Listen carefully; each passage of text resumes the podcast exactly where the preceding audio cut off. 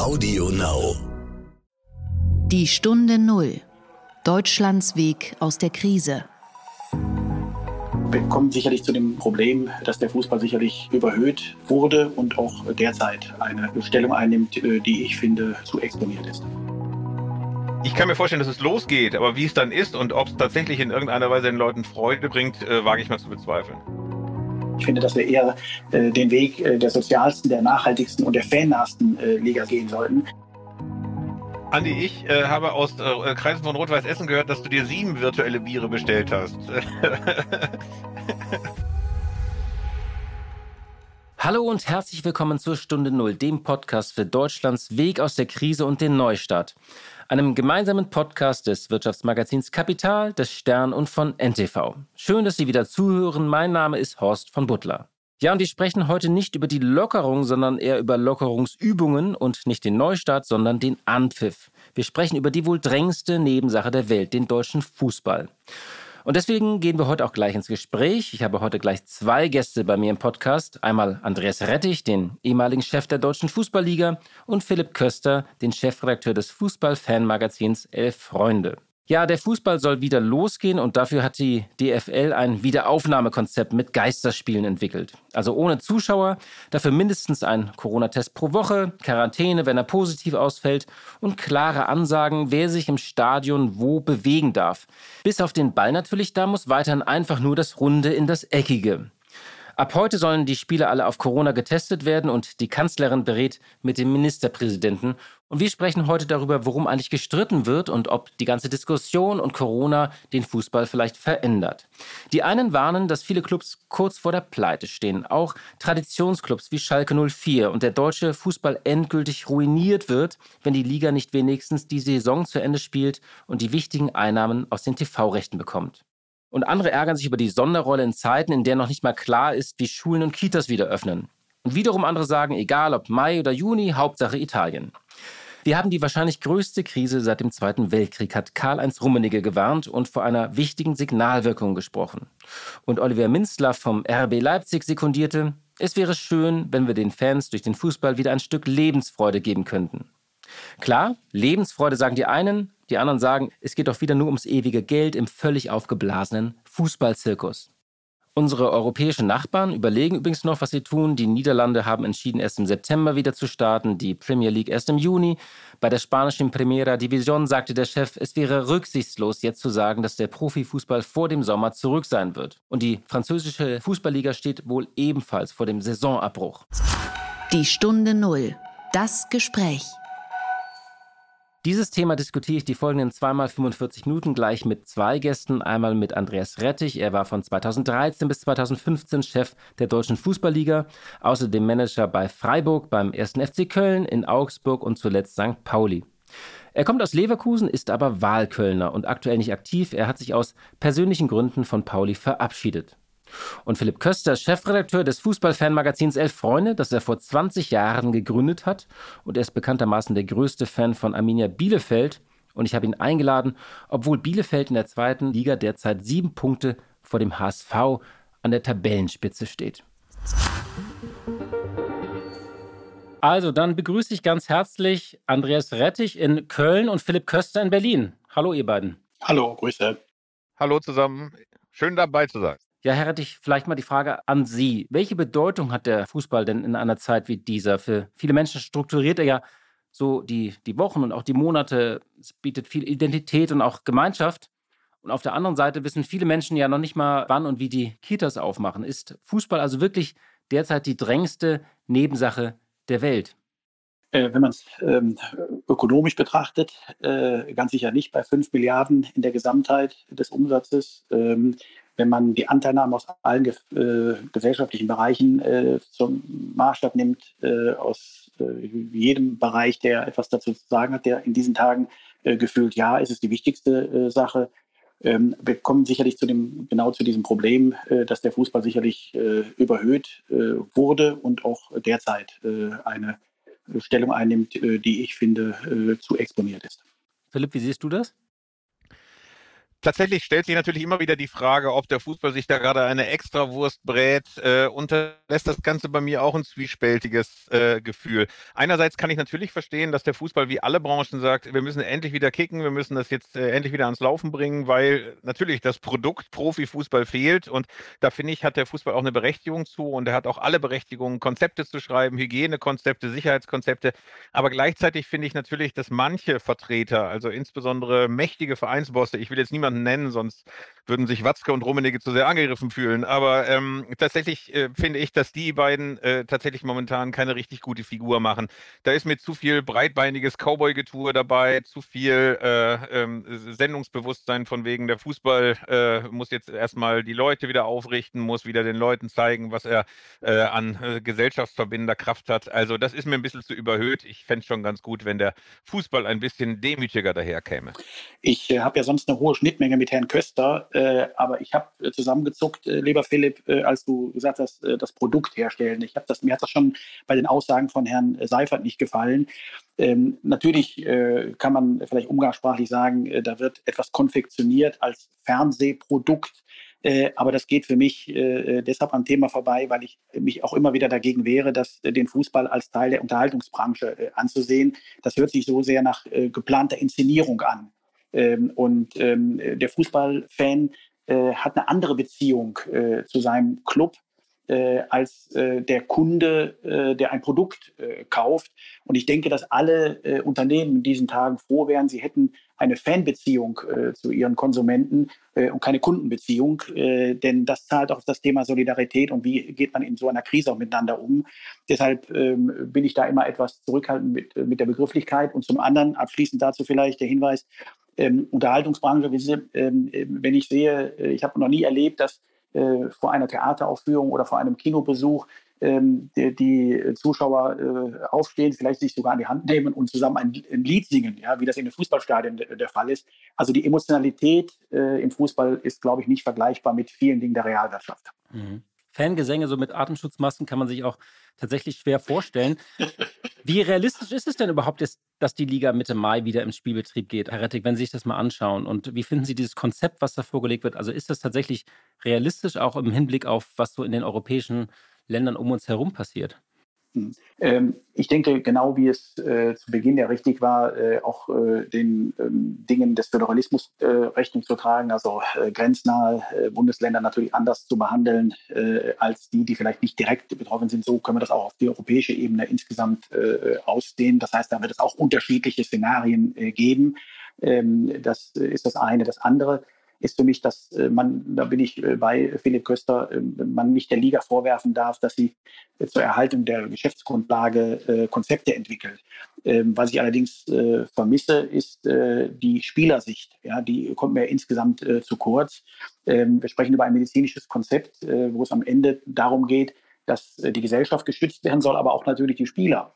Ähm, und äh, bisher äh, ist mir jedenfalls nichts bekannt, dass wir, wir sprechen über einen unerforschten äh, Virus, äh, äh, unerforschtes Virus, das äh, am Ende, wir wissen ja noch gar nicht, welche Auswirkungen das hat auf den Organismus, wenn Hochleistungssport betrieben wird. Das heißt, ähm, wenn wir, ich, ich bin ja Hobbymediziner, ja, wenn ich mal, aber wir wissen ja alle, dass wenn man eine Erkältung hat oder wenn man das Immunsystem runtergefahren ist, sollte man ja auch keinen Sport treiben. Ähm, und weil es dann andere Organe angreift. Ähm, hier ist es für mich eine Blackbox. ich weiß nicht, ob das äh, am Ende äh, in allen Facetten ausgeleuchtet wurde. Ansonsten finde ich, das Konzept macht Sinn, äh, aber mir fehlt, wie gesagt, die Spielersicht. Philipp, erwartest du Spiele ab Mitte Mai oder glaubst du, das ist im Moment noch eine Illusion? Äh, eine Frage, wie sich das alles bis dahin entwickelt. Also wenn wir da äh, eine zweite Welle der Pandemie haben, äh, da wird niemand äh, Nerv dafür haben, äh, Bundesligaspiele stattfinden zu lassen. Äh, es kann natürlich auch ganz, ganz viel anderes noch passieren an Unwägbarkeiten, dass dieses Hygienekonzept dann doch nicht ordentlich greift, dass möglicherweise Spieler erkranken. Also ähm, das sind alles Unwägbarkeiten, aber klar ist schon, dass die Fußballliga wie kaum jemand anderes momentan zielstrebig darauf hinarbeitet, gerade durch Lobbyarbeit, durch Einflussnahme auf Politiker, dass das endlich wieder losgeht, so aus deren Sicht. Also äh, völlig unrealistisch das, ist das nicht. Ähm, ich gleichzeitig ist natürlich auch ein bisschen die Frage, wie das so unsere Fußballkultur verändert. Also äh, wenn die Leute trotzdem vor der Glotze hängen und sagen, das ist aber spannend, wenn Bayern gegen Dortmund oder äh, Hoffenheim gegen Leipzig spielt oder sagen die, äh, das ist irgendwie wie so ein besserer Trainingskick und du hörst jedes Geschrei von dem Spieler, das hat null Atmosphäre. Also tatsächlich, ich kann mir vorstellen, dass es losgeht, aber wie es dann ist und ob es tatsächlich in irgendeiner Weise den Leuten Freude blickt, bringt, äh, wage ich mal zu bezweifeln. Ja, Herr Redder, ist es überhaupt zu rechtfertigen, wenn das Land noch so still steht und diese ganzen Testkapazitäten, die vielleicht auch womöglich woanders wo gebraucht werden, dass die Liga sich da so ein paar zehntausend Tests dann einfach auch sichert, äh, um eine Saison zu Ende zu spielen? Ja, wir müssen jetzt aufpassen, ähm, dass wir die Dinge auch nicht zu sehr äh, vermischen. Äh, ich denke, äh, das Thema ähm, äh, ausreichende äh, Bereitstellung von, von Testkapazitäten ist, äh, habe ich zumindest den Eindruck, haben sich die Gelehrten jetzt mittlerweile verständigt, dass es kein Problem darstellen sollte. das haben ja nun auch die Labormediziner erklärt ähm, in der Frage. wobei ich natürlich mir da auch die Bemerkung erlauben darf, äh, die wollen sicherlich auch Geld verdienen. Ja? Äh, und äh, je höher die Auslastung und Kapazitäten da sind, desto, desto besser. Ähm, aber ich denke nicht, dass, es, dass wir das, das ist mir dann doch zu populistisch zu sagen, jetzt kann die Krankenschwester nicht getestet werden, weil der Profifußballer einen Abstrich bekommt. Das, das glaube ich, ist nicht redlich in der Frage. dennoch müssen wir uns die grundsätzliche Frage stellen, finde ich, mehr, nämlich ähm, ob ein, eine Branche, die so von der öffentlichen Wahrnehmung äh, lebt, äh, die am Ende äh, ja auch da äh, dadurch ihren Stellenwert hat, weil jeder mitreden kann und weil, er, äh, weil der Fußball ja auch äh, etwas ist, wo, wo, womit ziemlich jeder auch identifizieren kann. Das heißt, ob er es aufs Spiel setzen kann, jetzt vielleicht doch größere Imagekratzer zu bekommen, die dann eine ganz andere negative Wirkung haben für die Zukunft als jetzt ein Start, ob Mai oder Juni. Mhm. Sie waren ja bei ganz vielen Vereinen als Manager bei Freiburg, beim 1. FC Köln, bei Augsburg, äh, zuletzt bei St. Pauli. Haben Sie äh, Geisterspiele selbst schon mal erlebt? Und wenn ja, können Sie es kurz beschreiben, was dann da so anders ist, wenn man da als ähm, auf dem Platz ist? Äh, ich habe es äh, zum Glück noch nicht äh, erleben müssen in der Frage, aber ich habe es am Fernseher erlebt, wie vielleicht viele andere auch beim Spiel Gladbach gegen Köln. das war fürchterlich, muss ich sagen. Und daran erkennt man auch wiederum, und das leitet eigentlich über zu, zu einer Botschaft, die ich, die ich noch transportieren möchte, nämlich auch wie wichtig auch der Fan ähm, und ähm, ist in so einer Frage. Ähm, denn äh, das gehört irgendwie zusammen aus meiner Sicht. Ja? Also äh, so ein äh, Spiel äh, ohne ähm, Unterstützung von den Rängen ist für mich wirklich gewöhnungsbedürftig gewesen in der Frage. und deswegen denke ich auch, dass wir da auch, wenn jetzt schon wieder in der Notsituation, ich hoffe, dass es auch ehrlich gemeint ist, über neue Konzepte und neue Ausrichtungen äh, diskutiert wird. Ähm, da fehlt mir übrigens äh, ein bisschen der, der Glaube, wenn jetzt äh, der FC Bayern jetzt schon wieder von einer großartigen Transferoffensive äh, schwadroniert. Ich würde mir wünschen, er würde eher eine Charmoffensive in Richtung Mitglieder und Fans äh, einläuten. Das wäre äh, sinnvoller. Aber ähm, ich denke, dass man ähm, den Faktor Fan und das, was das Spiel am Ende dann auch nochmal besonders auszeichnet, äh, nicht zu kurz kommen lassen darf. Ähm, und äh, da würde ich mir auch wünschen, dass man tatsächlich diesen Weg zukünftig und diese Lehren zieht und auch äh, diese, diesen Blickwinkel stärker gewichtet, als das bisher der Fall war. Ähm, das finde ich übrigens auch. Ich äh, finde, dass äh, wenn es überhaupt eine Lehre gibt, äh, eine Lehre aus äh, dieser ganzen äh, Misere gerade, dann, dass man die Bedeutung der Zuschauer endlich wahrnimmt und ihnen auch Rechnung trägt. Also wenn ich mir das so anschaue, was so in den letzten Jahrzehnten passiert ist, dann hatte ich den Eindruck, dass der Fan tatsächlich nur noch als Konsument gesehen worden ist, als Kunde, der möglichst viele Trikots kaufen soll. Wenn es gibt, was an Punkten rauskommen sollte, denn dass man endlich Fans tatsächlich als Akteure des Spiels sieht, als den zwölften Mann, der tatsächlich selbstverständlicher Teil des Spiels ist. Denn äh, das ist mir in der Vergangenheit viel zu kurz gekommen. Und ich glaube, wenn man die Beziehung zum Fan neu definiert, wenn man den als selbstverständlichen Teil des Spiels sieht, wird man daraus ganz viel ableiten können, was so Respekt angeht, was äh, meiner Meinung nach auch die Geldverschwendung angeht, die der Profifußball gerade so immanent hat. Also das wäre ehrlich gesagt sogar die wichtigste Erkenntnis aus all dem, was wir da gerade an Missständen haben. Das ist eine ganz wesentliche und wichtige äh, äh Aussage, äh, die Philipp Köster macht, die ich zu 100 Prozent unterstreiche und will das nur konkretisieren. Ähm, die zweite Liga hat äh, sich unglaubliche Kritik gefallen lassen müssen von interessierten Kreisen äh, und von denen, die nur äh, auf Umsatzmaximierung und nur ökonomische Blickwinkel zulassen, indem wir, wir damals die Entscheidung getroffen haben, in der zweiten Liga die Montagsspiele abzuschaffen. Ja, da wurde vom ähm, Kniefall vor Fanszenen äh, war die Rede, äh, dass man sich vor denen in den Staub geschmissen hat. Äh, nein, und das gewinnt in diesen Tagen deshalb an besonderer Bedeutung, weil man genau daran erkennt, es nutzt uns nichts, wenn es nur darum geht, das Produkt in An- und Abführung, ich äh, ne, nenne es jetzt auch, aber ähm, äh, als Fernsehhäppchen äh, darzureichen, äh, wenn alles andere drumherum äh, nicht mehr stimmt. Und äh, das war äh, eine Lehre seinerzeit ähm, äh, oder ein, ein Punkt, wo wir sehr viel Kritik äh, eingesteckt haben in der zweiten Liga, weil wir gesagt haben, ähm, auch wenn es viel mehr Geld bringen würde, ein Alleinstellungsmerkmal am Montagabend, was bedeutet das eigentlich für den Fan, ja, der zwei Tage Urlaub nehmen muss äh, in der Frage? Äh, das bekommt in diesen Tagen, finde ich, äh, ein ganz anderes Gesicht. Das sind ja zwei Fragen. Einmal die Fans und das Geld. Also vielleicht nochmal bei dem Geld nachgefragt. Ist es tatsächlich zu erwarten? Also dieses System war ja völlig ähm, aufgebläht äh, mit immer neuen Summen, immer neuen Transfersummen, immer höheren Gehältern. Glauben Sie beide, glaubt ihr, dass tatsächlich jetzt ein bisschen Geld aus dem System abgelassen wird? Also dass es so eine Art Neustart gibt? Also vielleicht erstmal Herr Rettich und dann Philipp nochmal. Ist das nachhaltig oder wird das ganze, der ganze Zirkus dann wieder von vorne losgehen äh, schon bald? Mir fehlt der Glaube. Äh, wir haben ja erkannt in vielen anderen äh, Bereichen der Vergangenheit auch, äh, dass äh, da, wo ähm, ein Wettbewerb äh, sich nicht selbst regulieren kann, und ich bin dem Grunde nach ja für freie Märkte, aber da, wo ein Markt nicht sich selber reguliert, muss der Staat eingreifen oder in diesem Falle die Verbände.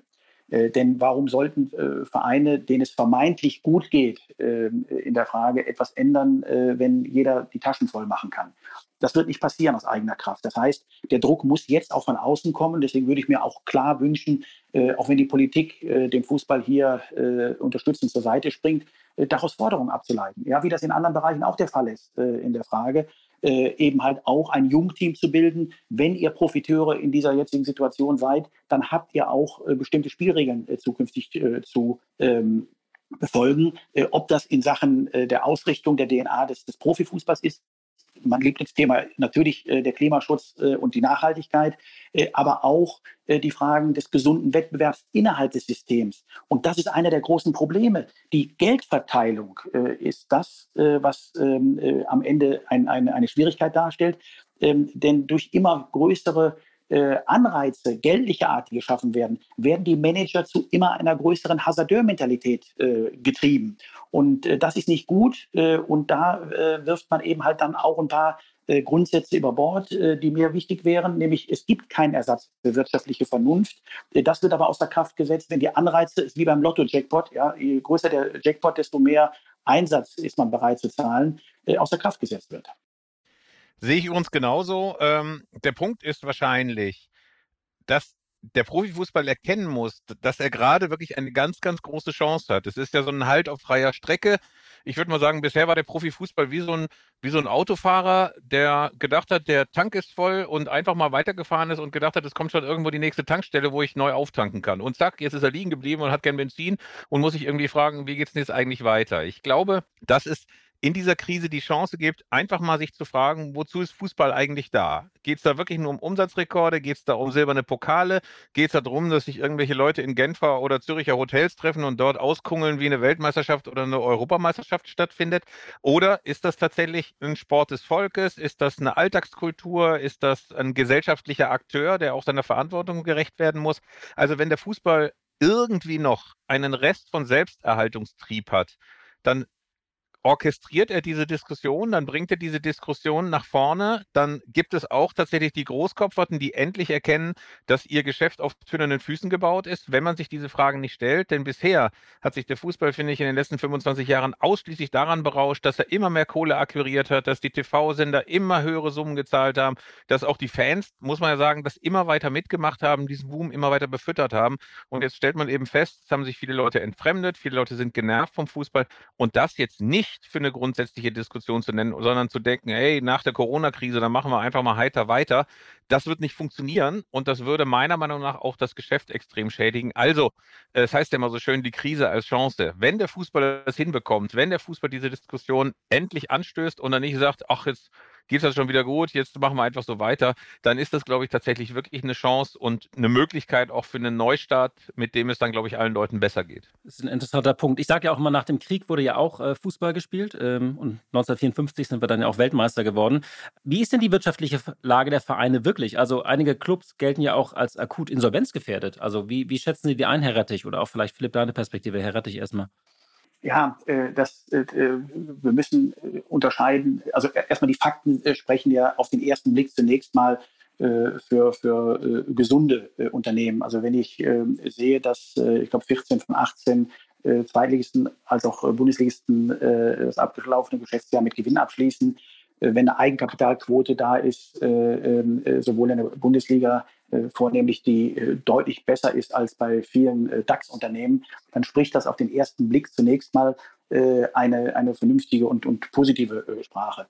Dennoch ähm, sieht man ja genau in diesen Tagen, dass da, ich will nicht sagen, vieles auf Sand gebaut ist, aber dass dieses Thema, das Weiterreichen der Erlöse nahezu eins zu eins an Berater und Spieler äh, genau das Problem sind. Und äh, ich sage auch ganz klar, ich würde mir jetzt auch wünschen, äh, dass wir ähm, äh, alles auf den Prüfstand stellen. Äh, auch die Frage der Spieler. Ähm, auch wenn ich in der Frage Salary Cap da zurückhaltend bin, weil es kartellrechtlich und arbeitsrechtlich schwierig werden wird.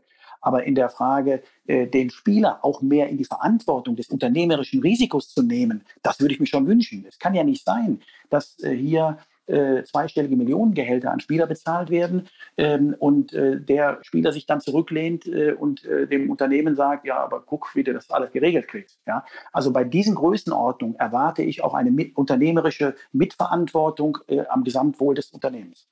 Philipp, willst du dazu was sagen? No? Nein, dazu will ich gar nichts mehr sagen. Andreas Rettich hat natürlich voll inhaltlich recht. ich glaube tatsächlich, dass es am Ende, am Ende ähm, bei dieser wirtschaftlichen Lage natürlich auch ein bisschen darum geht, äh, wie ist denn das Potenzial? Natürlich jammern jetzt alle beim FC Schalke und sagen, um Gottes Willen, wir haben jetzt schon die nächste TV-Rate verpfändet und dem äh, Laden geht es insgesamt so schlecht. Aber natürlich ist das auch so, ey, auf den FC Schalke kannst du einklopfen äh, und, äh, und einschlagen und der wird trotzdem weiterleben. Also natürlich sind ganz, ganz viele Vereine auch einfach unkaputtbar, weil sie eben der FC Schalke oder Borussia Dortmund oder der erste FC Köln sind.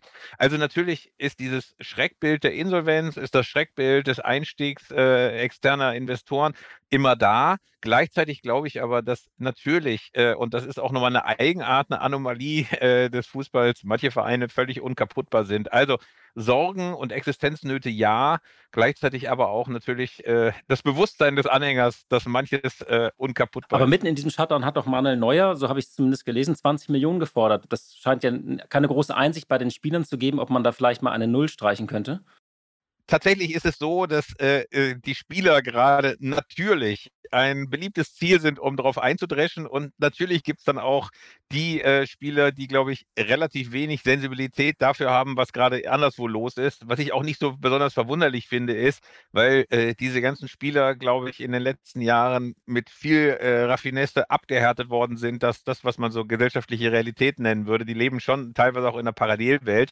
Andererseits äh, kann man natürlich über jeden, jemanden wie Manuel Neuer mosern, der dann sagt, ich will jetzt auch 20 Millionen als Teil der Wertschätzung.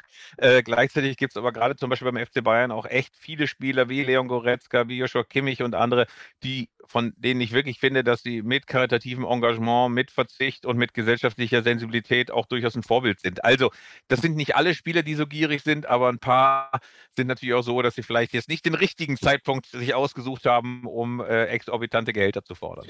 Ich möchte an der Stelle vielleicht nochmal äh, auch eine Lanze brechen, trotz allem, auch wenn es in der Kritik ist, aber für das deutsche System, was zu verbessern gilt. Aber wenn ich das vergleiche mit dem, finde ich, zu Unrecht äh, glorifizierten Premier League, äh, die ja äh, einiges an Milliarden mehr äh, umsetzt und auf die ja der ein oder andere Protagonist ehrfurchtsvoll schaut, ich kann dann dem nichts abgewinnen, weil das am Ende nicht das Ziel sein darf, die umsatzstärkste äh, Liga in Europa zu werden. Also das muss man erklären, warum das erstrebenswert ist. Äh, ich finde, dass wir eher äh, den Weg der sozialsten, der nachhaltigsten und der fannahsten Liga sein, den Weg gehen sollten. Aber was ich sagen wollte, ist dieses ganze System. Ähm, es ist nicht verwunderlich, wenn Sie gerade über Gehälter sprechen, Manuel Neuer oder ähm, wie zäh der Gehaltsverzicht in der Premier League vonstatten ging. Ähm, und das ist nicht, deshalb nicht verwunderlich, wenn 15 von 20 Premier League Clubs von Milliardären äh, aufgekauft worden sind, dann ist eine äh, Bereitschaft bei einem äh, Arbeitnehmer oder bei einem Spieler natürlich zu sagen, warum soll ich jetzt dem äh, noch äh, unterstützend zur Seite stehen, viel geringer, als das in unserem äh, System der Fall ist. Das ist das eine. Und das zweite ist eben halt, was die Ausrichtung angeht, Äh, ich bin ja bekanntermaßen ein, ein äh, absoluter Unterstützer der 50 plus 1 äh, Regel. Aber auch daran erkennen wir, wir müssen auch in anderen Zeithorizonten äh, uns Gedanken machen. Wir müssen wegkommen von dieser Konzernmentalität äh, des angestellten Managers, der nur auf Quartale oder Saisons äh, schaut, sondern hin zu einer Familienbetriebsbetrachtung in Generationen zu denken. deswegen heißt es ja auch Fußballfamilie und nicht Fußballkonzerne.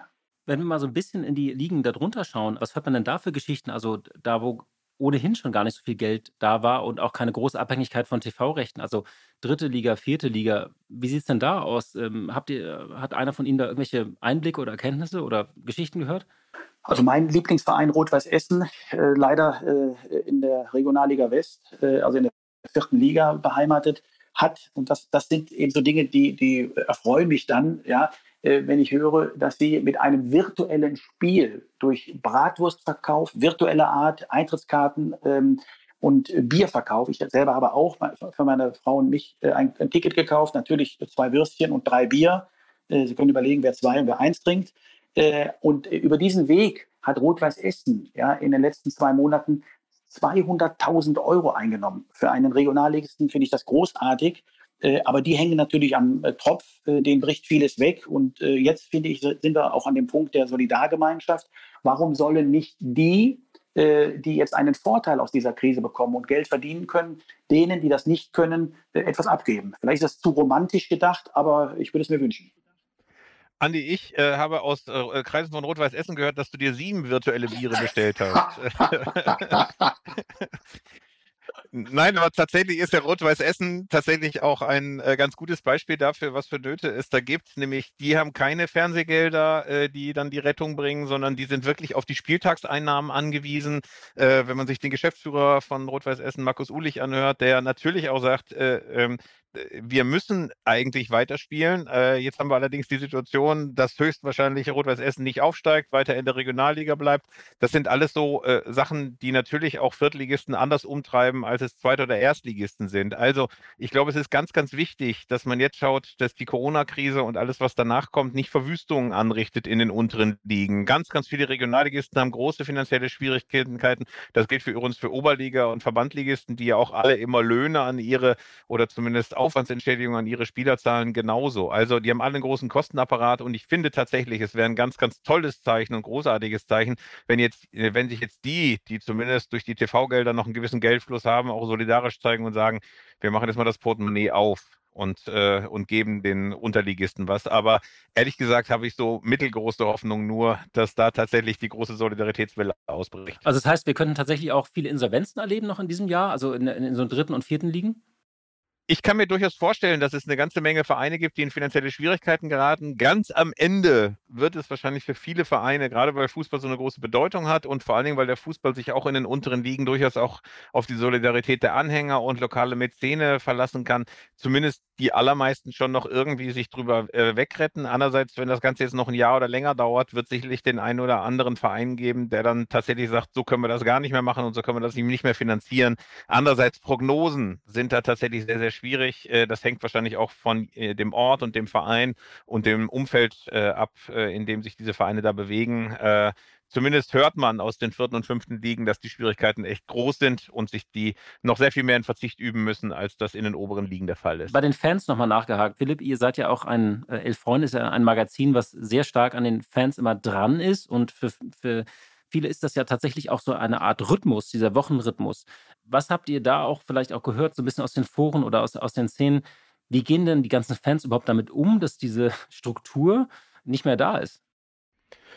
das geht ja jedem Fußballfan, egal ob der so ein aktiver Fan in der Kurve oder ein äh, Schalensitzer auf der Haupttribüne ist, dass ihm das fehlt, dieser Rhythmus, das Hinfiebern aufs Wochenende, ähm, dann das Spiel als Höhepunkt der Woche mit anschließender Depression oder mit Jubelgefühlen. Also äh, dieses, dieses Gefühl des Verlustes ist, glaube ich, bei allen da.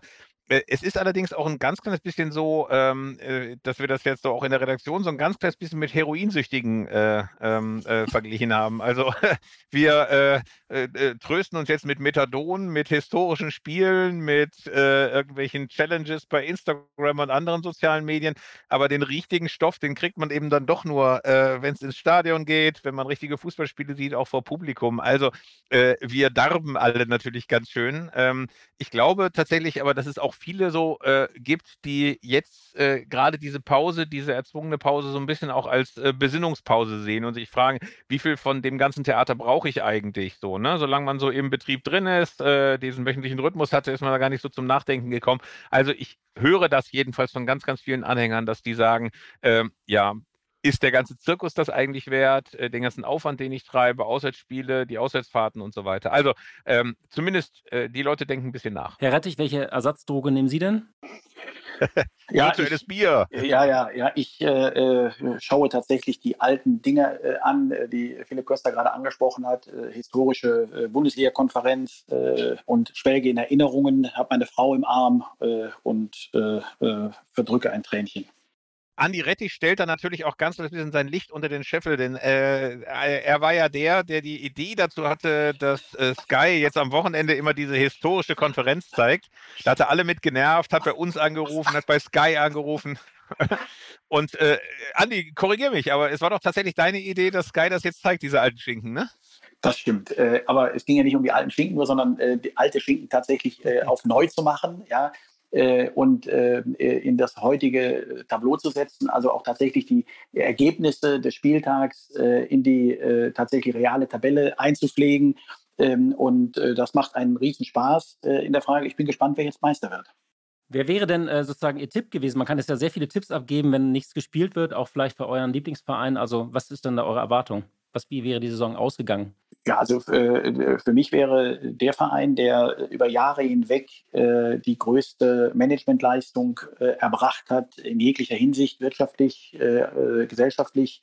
Der SC Freiburg wäre da mein Meisterschaftskandidat Nummer eins gewesen, weil er es frühzeitig begriffen hat, ähm, dass es A nach dem 34. Spieltag wieder einen ersten Spieltag gibt. Stichwort wirtschaftliche Vernunft äh, und B, äh, wir damals, ich habe auch vier Jahre dort gearbeitet, äh, wir haben damals, waren die ersten, die Solaranlagen aufs Dach genommen haben und ein Nachwuchsleistungszentrum für viele Millionen trotz Kirchpleite ans Laufen gekriegt haben. Also ich will damit nur sagen, Vereine, die eine solche, ähm, eine solche, ein solches Verantwortungsbewusstsein auf Strecke haben, finde ich, sollten auch mal mit einem Pokal nach Hause gehen dürfen.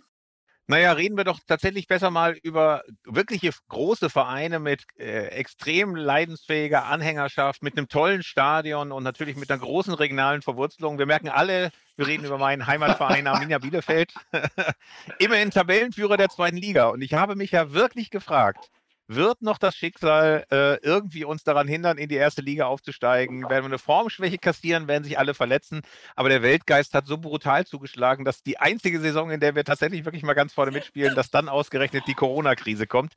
Äh, ich wünsche mir natürlich, dass entweder die Saison abgebrochen wird und alle äh, die ersten beiden der zweiten Liga einfach hochkommen in die erste Liga oder wir es tatsächlich jetzt in diesen Geisterspielen noch schaffen, äh, aufzusteigen in die erste Liga. Das wäre nach all den Jahren in der zweiten und dritten Liga eine sehr, sehr schöne Sache. Als Hamburger kann ich dir nur sagen, Philipp, auf den HSV kannst du dich verlassen, dass der auf jeden Fall schlecht spielen würde, wenn es wieder losgeht und alles ja. verliert und nicht aufsteigt. Exakt. genau. Herr Rettich, dann danke ich Ihnen sehr und Philipp, ich danke dir, dass ihr es euch Zeit genommen habt und ja, dann bin ich gespannt, wann sich die Stadien wieder füllen werden und der Ball wieder rollt. Alles klar. Vielen Dank euch beiden. Vielen Dank in die Runde. Danke, Alles Gute. Tschüss. tschüss. Danke. Ciao. Blick in die Märkte. Ja, vom Fußball zur in diesen Tagen wohl anstrengendsten und aufregendsten Nebensache der Welt, der Börse. Und das machen wir schon heute wegen des Feiertages. Ich schalte zu meiner Kollegin Katja Dofel, der Leiterin des Börsenstudios von NTV in Frankfurt. Hallo nach Frankfurt, liebe Katja. Ja, ein herzliches Hallo von der Börse auch. Äh, eine Börse, wo eigentlich schon äh, ganz schön viel Entspannung wieder zu spüren ist. Ja, eines der Themen der Woche war Wirecard. Dort warten wir ja seit Monaten auf den Sonderbericht der Wirtschaftsprüfer von KPMG. Hintergrund sind Vorwürfe, dass Wirecard die eigenen Bilanzen manipuliert hat. Und äh, jetzt wird um diesen Bericht gestritten. Wirecard fühlt sich entlastet und ganz viele haben das ganz anders gesehen. Kannst du uns bitte erklären, was da genau los war diese Woche? Wirecard ist auf jeden Fall einer der ganz spannenden Werte. Und wie ist die Sache ausgegangen? Also von zu Ende kann hier eigentlich noch keine Rede sein. Ja, der Bericht liegt vor, aber die Untersuchungen sind schleppend gelaufen. Es mussten immer wieder Unterlagen nachgefordert werden, angefordert werden. Alles hat sich verzögert. Und nun ist zwar der Vorwurf der Bilanzfälschung ausgeräumt, aber es gibt schon ansonsten sehr viele harte Fakten, unter anderem Schwäche in Organisation und Strukturen. Es konnten nicht alle Zweifel ausgeräumt werden über mögliche Drittparteien, die nicht so existieren, wie sie in den Büchern stehen. Und deswegen ist die Aktie auch immer noch Spielball der Investoren. Es sind viele Hedgefonds zugange, viele, die auch auf fallende Kurse wetten bei Wirecard. Dadurch ist die Aktie extrem schwankungsanfällig. Und im Prinzip ist da doch noch vieles offen. Der Vorstandschef Markus Braun ist angeschlagen. Er ist ein Digitalisierungsjünger. Er hat viele gute Ideen und setzt auf das bargeldlose Bezahlen. Ja, aber das Ganze muss natürlich die notwendige Sauberkeit haben. Und die hat es bei Wirecard noch nicht. Und deswegen bleibt die Aktie auf jeden Fall spekulativ. Außerdem haben ja mehrere Tech-Unternehmen Zahlen präsentiert, darunter Alphabet, die Muttergesellschaft von Google. Und das heißt ja seit Wochen, dass die großen Tech-Konzerne wie Google, Apple, Microsoft und Amazon die großen Gewinner der Krise sein werden. Wie waren denn jetzt die Zahlen, liebe Katja? Diese Big Five unter den amerikanischen Technologiekonzernen Microsoft, Apple, Amazon, Alphabet und Facebook, die sind einfach aufgrund ihres Börsenwertes, eine Billion, etwas mehr, etwas weniger, so groß, dass sie die Großwetterlage an der Börse irgendwie bestimmen können. Sie machen 20 Prozent des gesamten Börsenwerts des S&P 500 aus und das sind immerhin die 500 größten amerikanischen börsennotierten Unternehmen. Also da sind noch eine ganze Reihe anderer riesiger Konzerne dabei. Und nun sieht man eben anhand der Quartalszahlen, wie sehr haben die gelitten. Und da sieht man auch, die Technologiekonzerne sind in dieser Corona-Krise die Gewinner. Die Digitalisierung ist in den letzten zwei Monaten, so heißt es, so schnell vorangeschritten wie zuvor in zwei Jahren. Also enorme Fortschritte. Wer gleichzeitig, so wie Microsoft, breit aufgestellt ist, viele Produkte hat, dem geht es da entsprechend gut. Ja, es gab zwischenzeitlich Sorgen über die Unterbrechung chinesischer Lieferketten, aber bei Microsoft ist das längst ausgemerzt. Wie das bei Apple läuft, das bleibt noch offen. Auch äh, Amazon muss erst mal nachlegen mit guten Zahlen, aber völlig klar ist, in diesen Zeiten profitieren diese Konzerne. Sie werden im Laufe der Zeit mehr Konkurrenz bekommen, aber sie sind schon ganz schön weit vorne. Ja, Katja, dann vielen Dank für diese Einschätzung und ich wünsche dir ein schönes, langes Wochenende. Tschüss, lieber Horst, einen schönen Feiertag und wer mehr von der Börse wissen will, wie immer bei NTV und ntv.de. Ja, liebe Hörerinnen und liebe Hörer, das war's für heute. Ich danke Ihnen sehr, dass Sie auch diese Woche mit dabei waren. Ich wünsche Ihnen ein schönes, langes und erholsames Wochenende. Wir haben jetzt alle gemeinsam den April geschafft und ich denke, den Mai, den bekommen wir auch hin. Halb offen, offen oder halb geschlossen oder ganz geschlossen. Wir werden es sehen und wir hören uns hoffentlich am Dienstag wieder. Bis dahin wünsche ich Ihnen alles Gute. Die Welt steht derzeit in Teilen still, aber ich bin sicher, sie wird sich auch irgendwie weiterdrehen. Die Stunde Null. Deutschlands Weg aus der Krise. Dieser Podcast ist Teil der Initiative Gemeinsam gegen Corona.